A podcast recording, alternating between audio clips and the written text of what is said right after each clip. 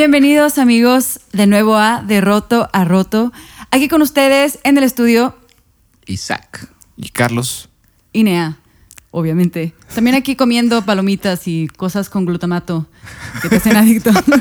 Agus y Orlando. Bien, pues el día de hoy tenemos algo nuevo que queremos hacer para y con ustedes. Y vamos a tener una conversación eh, más espontánea, menos planeada. Y lo que vamos a hacer es una vez cada mes o una vez cada dos meses, aún no lo definimos bien, vamos a lanzar estos episodios que se llaman En Portada, eh, en los cuales vamos a platicar acerca de algunos libros que hemos estado leyendo a lo largo del año o del mes o lo que sea y compartir eh, pues lo que más nos ha llamado la atención o lo que más hemos aprendido. Así que, sin más, iniciamos episodio número 22. 22. 4-4, no es cierto, 2-2. All right. Bien, eh, yo quisiera comenzar con este libro que estoy leyendo. Se llama eh, Life is. No sé cómo traducirlo realmente en español. La vida es. La vida es. La vida es. Este libro es de un pastor llamado Judah Smith. Es el segundo libro que leo de él. La verdad, me gusta muchísimo porque es de esos libros súper digeribles, fáciles de leer. Y se me ha hecho un libro como muy, muy sincero y de esos libros que te metes, o sea, puedes leer dos renglones y estar llorando, o sea. Yo soy de ese tipo de personas que puede estar leyendo dos renglones y decir esto, neta, me, me llega, me pega y me identifico. Entonces, bueno, eh, hay un capítulo en especial que es el que estuve leyendo en estos días. Se llama Demasiadas cosas. Y este capítulo hace referencia al ser humano que siempre tenemos demasiadas cosas que hacer y él lo describe como incluso un síndrome, el síndrome de demasiadas cosas que hacer. Em, y me gustó mucho que, que dice, la vida es tan fácil de vivir, pero estamos tan llenos, tan llenos de cosas. El mundo en el que vivimos se mueve demasiado fácil y todo lo que pasa parece que nunca es suficiente, ¿no? Siempre estamos llenos de cosas. Y llega un punto en el libro en el que dice, ¿qué tal que todo lo que estás haciendo ahorita no tiene que ver con lo que Dios quiere que estés haciendo. Y eso me dejó de. Ah, está súper heavy eso. O sea, ¿qué tal que todo lo. O sea, estás lleno, tu agenda está llena, ¿no? Y voy a poner, no sé, voy a poner mi ejemplo. Mi agenda llena, a lo mejor en este momento específico no, pero dos, tres meses atrás, sí, y están de testigos. Mi agenda llena es: me levanto, voy al gimnasio, voy a trabajar, eh, llego de trabajar después de haber estado en una jornada súper intensa. Luego, eh, ¿qué sigue? Ensayo con hechos nuevos componer con hechos nuevos, preparar el podcast con hechos nuevos y no sé qué, y la iglesia, el ensayo en la iglesia y los domingos no sé qué, y siempre demasiadas cosas que hacer y llegas al punto de decir, ¿y cuándo Dios te dijo que hicieras tanto? ¿Cuándo Dios te dijo que eso es lo que quiere que estés haciendo?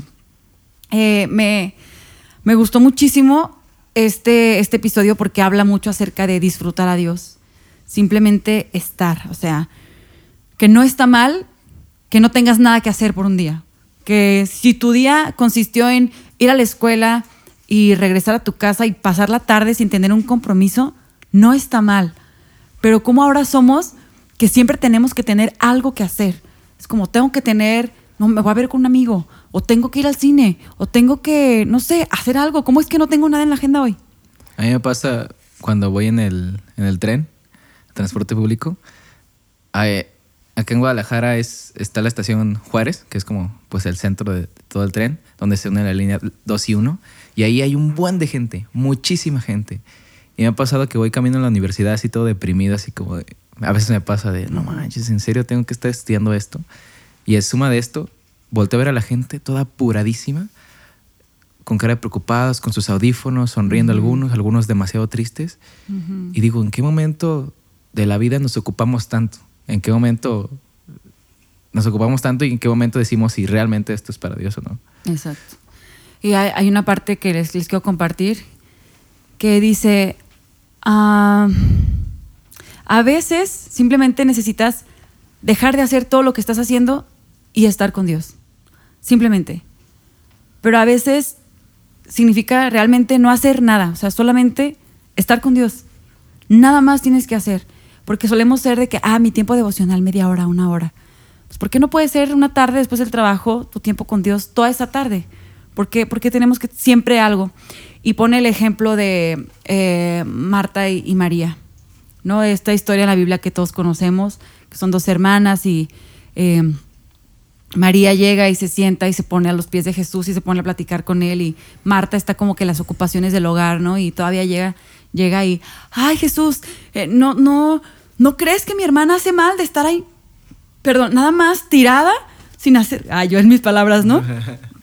Ahí nada más contigo, cotorreando y jajaja, jijiji, y yo con todas las ocupaciones que tengo de la casa y limpiar y esto y lo otro, y Marta tan tranquila, y María tan tranquila. Y Jesús le dice, no, no, no, no, no, no, chiquita. Como, está bien lo que estás diciendo, tus responsabilidades son importantes, pero María ha elegido la mejor parte. Y creo que a veces se nos olvida a nosotros elegir la mejor parte. Y decidimos estar apurados, ajetreados, preocupados. Yo, yo voy a hacer un rap aquí. En vez de simplemente disfrutar de, de Dios. Yo no sé si lo que acabamos haciendo es llenarnos de actividades para, en lugar de escuchar la, la voz de Dios, nada más distraernos de no escuchar la voz para no hacer lo que, lo que Él quiere que hagamos. O a veces- Terminamos haciendo mil y un cosas, como dicen, yendo para el camino totalmente contrario. Y si realmente nos pegáramos un rato a, a orar, a, a buscar de Dios, sabríamos que estamos en el lado opuesto. O a veces es. también pasa que nos llenamos de cosas para así ganar el amor de Dios. Para creyendo que me lo tengo que. eh, no lo merezco y me lo tengo que ganar. Y, y si no hago eh, servicio a Dios, si no voy a la iglesia todos los domingos, si no sirvo en la iglesia, sin duda Dios no me ama así. Y pues hemos caído como en algo tóxico, como creyendo que Dios nos ama por lo que hacemos y no por lo que somos. O, con- o ya con eso pensamos que hicimos puntos con Dios, ¿no? Para decirle, Exacto. oye, mira, ya hice esto, esto, esto, como que ya merezco esto, ¿no? Y no funciona así. Y saben Exacto. qué, la verdad, bueno, yo siendo súper sincera, también muchas veces es mi ego el que quiere decir, estoy cumpliendo con mi llamado, estoy cumpliendo con la asignación que Dios me dio, estoy haciendo mi ministerio. Estando full en todo esto, estoy cumpliendo con lo que Dios quiere que yo haga. Cuando en realidad lo único que Dios quiere que hagamos es conocerlo, estar tranquilos. O sea, lo que Dios nos dejó fue paz. ¿Sí o no? Y hay tantas maneras de amar a Dios y relacionarte con Él. Como tú decías, a veces creemos que un devocional diario, 30 minutos, leer, escribir y así, puedes pasar un tiempo con Dios hablando con otra persona y aprendiendo de Él y que hablando de Dios a través de un libro, a través de ayudar a la gente. O sea, tantas maneras Exacto. que nos reducimos a una nada más. Así es. Y mm, realmente eh, estamos tan acostumbrados a estar tan llenos que pasa lo que comentábamos la otra vez, ¿no? Que estás en tu tiempo de oración y apenas comienzas, Dios, te doy gracias porque, ay, tengo que hacer esto y mañana tengo una junta con el cliente y mi examen de la siguiente semana y qué me voy a poner en el siguiente concierto y empiezas a pensar miles de cosas y adiós Dios, adiós Dios. Eh, me llamó mucho la atención y creo que es por- porque algo que yo me identifico, que dice que el gran problema de tener estas actitudes es que todo lo que las ocupaciones provocan en nosotros, o sea, las tantas ocupaciones provocan como este sentido de urgencia, ansiedad, preocupación y estrés. Cuando Dios nos ha dado un lugar de paz, un lugar de plenitud, un lugar donde pues tenemos todo, ¿no? Y sé que esto puede sonar un súper cliché quizás, súper de, ay, Dios te da paz, pero realmente el llevarlo a la práctica, el decir, voy a dejar todas mis ocupaciones para realmente estar con Dios y hacer el esfuerzo. O sea, yo nos quiero poner este reto. No sé si ustedes lleven una agenda semanal o algo así, pero ponernos este reto de decir, entre menos actividades agendadas tenga, mejor. Sí, no voy a, o sea, no voy a tener después de tal hora ninguna actividad agendada. Sí, a veces creemos que la productividad, ay Dios, la productividad tiene que ver más con estar sumamente ocupados, con demasiadas actividades, pero en, real- en realidad la productividad tiene más que ver con hacer lo que estás haciendo y hacerlo bien. O sea, si vas a tener una actividad en, en el día, hacerla, hacerla bien y el resto, pues descansar, que también es una actividad. Así es, descansar, o sea, descansar está bien. ¿no? Eso no, me lo, lo- lo necesito aprender. Y hubo una parte aquí del libro que esto sí dije, Jesús, me estás quebrando y me estás dando duro hasta el suelo. Hubo una parte, eh, la palabra shalom la hemos escuchado, ¿no? Que Sí. significa paz. Pero aquí en el libro me llamó mucho la atención que el, eh, ah, ¿Judah? Judah, Judah Smith, perdón, se va más profundo y dice que shalom no nada más significa paz, significa tranquilidad, pero también significa plenitud, eh, estar completo, prosperidad y, y salud. No nada más significa paz, o sea, tiene como que algo mucho más profundo. Dice que va mucho más allá de solamente una sensación agradable en tu corazón y que se, resiente, se refiere perdón, a estar bien completamente, un estado de bienestar en todo lo que tú eres. Y me gustó mucho esta parte que dice, cuando tú tienes paz con Dios, eres capaz de encontrar paz contigo mismo. Y eso se me hizo así como, no te pases de lanza. O sea, si tú tienes paz con Dios, eres capaz de tener paz contigo mismo, paz con otros y paz aún en la turbulencia de la vida. Y esto se me hizo como que, wow, súper, súper padre. Y hace alusión también a que cuando Jesús les dijo a sus discípulos, les dejo mi paz, ahí Jesús estaba dándonos una nueva forma de relacionarnos con Dios por este context- contexto de shalom. No es como la paz que te da el ir a entrenar o ir a relajarte a la alberca o a la playa o a un masaje, sino esta paz que va mucho más allá de, lo que podemos entender. Entonces, bueno, básicamente de eso trata este, este capítulo, no los quiero abr- abrumar demasiado. Eh, se me hace, no sé, se me hizo súper padre. Y ya por último les quiero dejar eh, un, un versículo Salmos 39, unos versículos, versos. Salmos 39 del 4 al 7 dice, Dios, recuérdame lo breve que será mi tiempo sobre la tierra. Recuérdame que mis días están contados y cuán fugaz es mi vida. La vida que me has dado no es más larga que el ancho de mi mano. Toda mi vida es apenas un instante para ti. Cuando mucho, cada uno de nosotros es apenas un suspiro. Somos tan solo sombras que se mueven y todo nuestro ajetreo diario termina en la nada. Amontonamos riquezas sin saber quién las gastará. Entonces, Dios, ¿dónde pongo mi esperanza? Mi única esperanza está en ti. So beautiful. Bello, bello. Yes. Pues esa era mi reseña. Ese es lo que les quería compartir de este libro. Judah Smith, Life is, la vida es. Muy bien. Pues yo quería compartirles brevemente a un autor. Es un autor americano.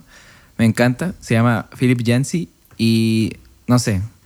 Si tú estás como de alguna man- manera cansado con las, con las respuestas simplistas, así como de no.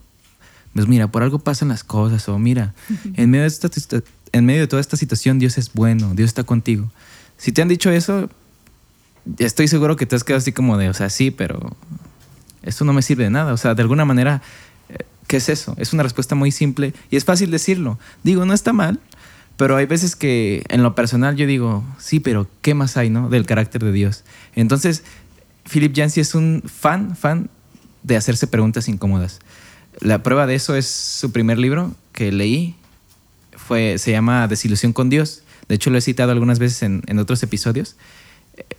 Desilusión con Dios es un libro que te hace preguntas como de por qué tiene que, por qué tenemos que sufrir, por qué pasan los desastres naturales, por qué hay tanta pobreza, por qué Dios permitió que me pasara esto, por qué. Y así literalmente todos los capítulos de este libro son una pregunta así que tú te has hecho y que te imaginas, wow, ¿qué tiene que decir este autor sobre todo eso? Entonces, si bien me encanta porque eh, este loco de aquí dice, ¿sabes qué? Yo estoy igual que tú. A veces no tengo respuestas a eso, ¿no? Pero ah, déjame acompañarte en una conversación. Y a través de la conversación, pues te das cuenta muchas cosas sobre la soberanía de Dios, sobre el carácter de Dios. Porque imagínate, estudiar el carácter de Dios es estudiar eh, de alguna manera teología. Y estudiar teología es como de, imagínate, estás estudiando al, al, al ser que creó el universo, ¿no? Entonces es como súper grande y como que tratar de entenderlo es tan complejo que queremos entender cuestiones como sufrimiento, dolor. Entonces, pues bueno, desilusión con Dios es un, un título atrevido y no sé, yo estoy seguro que más de alguno de ustedes, eh, donde sea que estén escuchando esto, se han sentido así, desilusionados, enojados o se preguntan, no estoy enojado, pero no entiendo por qué rayos permitiste que pasara esto. Y es una pregunta súper válida. Entonces, quizá desilusión con Dios, no digo que te va a dar todas las respuestas, pero sí te va a llevar por una conversación en la que te vas a sentir mucho mejor. Mucho mejor. Este es un Súper libro que me chido. encanta. Oye, espérate, antes de que pases al otro. Quiero hacer, dijiste que hay preguntas incómodas, así que hacer una pregunta incómoda y nada más respondan sí o no. Carlos, ¿alguna vez te has desilusionado con Dios? Ay, joder, qué pregunta tan complicada. Solamente dice uno. este, no, ¿No? no. Por ejemplo, ¿Te has desilu- desilusionado con Dios? Nomás dice o no. yo diría sí. Yo diría sí. Eh, por ejemplo, otra pregunta incómoda es, ¿es Dios injusto? Eh, que es un capítulo, por ejemplo, el capítulo 24 de este libro. Otra pregunta es, ¿por qué Dios no da explicaciones? Eh, Esa, sí es una pregunta muy incómoda. ¿Sí? Porque Dios no da explicaciones. ¿Por qué Dios no da explicaciones? ¿Está Dios escondido? Cosas así que dices, qué chido que un libro hable de eso. O sea, no te imaginas de que un libro hable de eso. Pues bueno, esa es desilusión con Dios. Válido. Nea, tú y yo hemos leído este. Yes. Se llama La desaparición de la gracia. También lo hemos citado en los podcasts. Y este libro eh, inicia con la premisa de hemos perdido la credibilidad como cristianos. Hemos perdido eh, ese valor que antes nos daban de cuando era- decías que eras cristiano era como de, ah, pues de seguro eres una súper buena persona, eres una persona amable que difunde paz con amor, ¿no? Pero dice que hemos perdido eso. Entonces, la desaparición de la gracia habla de ese problema y hay un capítulo en especial que nos habla las diferentes funciones que pueden tener personas en la iglesia.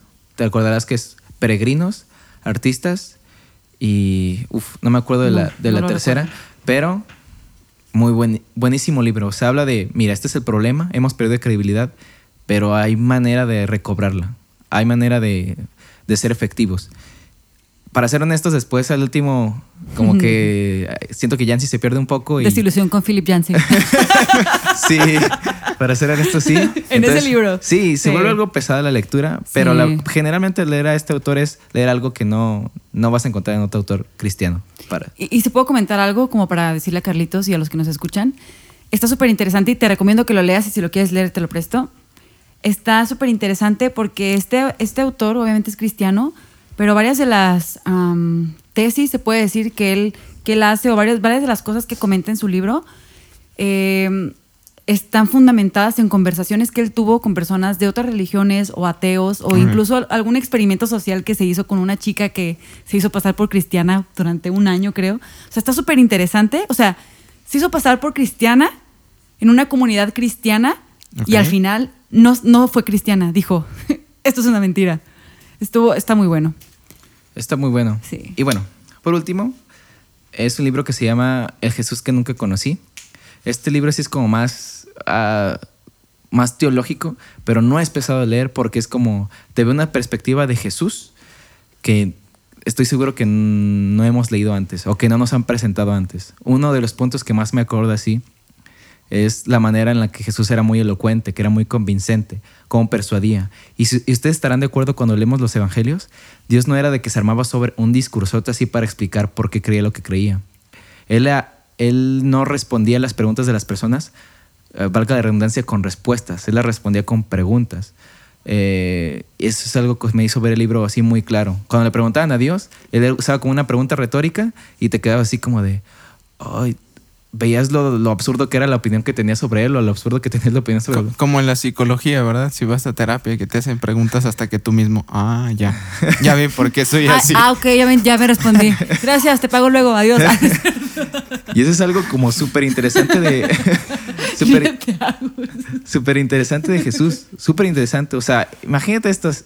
No necesito decirte nada, solamente te hice una pregunta, una- un par de cuestiones y ya tú te estás dando cuenta de lo absurdo que es lo que estás diciendo, ¿no? Eso es súper buenísimo. Y eso hacía Jesús. Ajá. Entonces quizá eso yo no lo había escuchado antes y dije, sí es cierto, léelo y Dios no nada- se preocupa en dar respuestas súper convincentes, Él se preocupa en cuestionarte y ya está. Eso está chido. Y eso habla de este libro, o sea, habla de muchas características de Dios, de Jesús, que no nos habíamos preguntado antes, ¿no? Los tres son de Editorial Vi- Vida, no están muy caros. Y Están en Amazon. Están en Amazon Los tres. en Kindle, lo que tú quieras, pero puedes leerlos, están muy chidos y pues si tienes preguntas así, estoy seguro que te pueden servir. Yo creo que aprovechando esta, este primer episodio de En Portada, eh, sería como establecer el reto de que quien nos está escuchando comience a leer un libro, aunque sea pequeñito, ¿no? Claro. Y no tienen que ser precisamente los que tenemos aquí nosotros ni los que estamos sugiriendo, pero sí que se hagan un hábito de lectura. Siempre es bueno crecer lo que uno está, o, o- o crecer de lo que uno se está alimentando, ¿no? No más texto de, de iglesia y ya. Así es. Y recomienden los libros. Tú, Carlitos, sé que tienes un libro que estás leyendo de un mismo autor que yo estoy leyendo. Fíjate que yo voy empezando también el, el libro de Jesús es, también de este Smith. mismo autor, de Judah Smith. La verdad es que me gusta bastante la forma en la que, en la que lo platica. Parece como si fuera, no sé, como bastante, bastante calmo, como profundo. y Como decías tú, a lo mejor lees una, una oración o dos oraciones y te quedas pensando como, chin, ¿es tan cierto esto que está diciendo? O sea, la verdad apenas lo voy empezando porque voy- vengo de terminar otro y yo creo que llevo como cuatro o cinco hojas, entonces no puedo decir mucho ahorita, pero sí lo poco que he leído sí es como bastante, bastante ameno de leer. Yo creo que sí se Sí. puede terminar el libro muy rápido. Sí, está súper padre. Entonces, bueno, ya tienen, el día de hoy tienen cinco recomendaciones de libros, así que eh, Lean. lean, es súper bueno y estaremos haciendo esto, como les dijimos, pues periódicamente, con la intención de que sigamos creciendo y obviamente que lo que estemos hablando en el podcast tenga más que solo nuestros pensamientos y tenga como un poquito más de sustancia, ¿no? Así que, pues, es todo. Muchísimas gracias. Espero que hayan disfrutado este primer episodio de En Portada. Muchas gracias. Nos Hasta vemos. luego.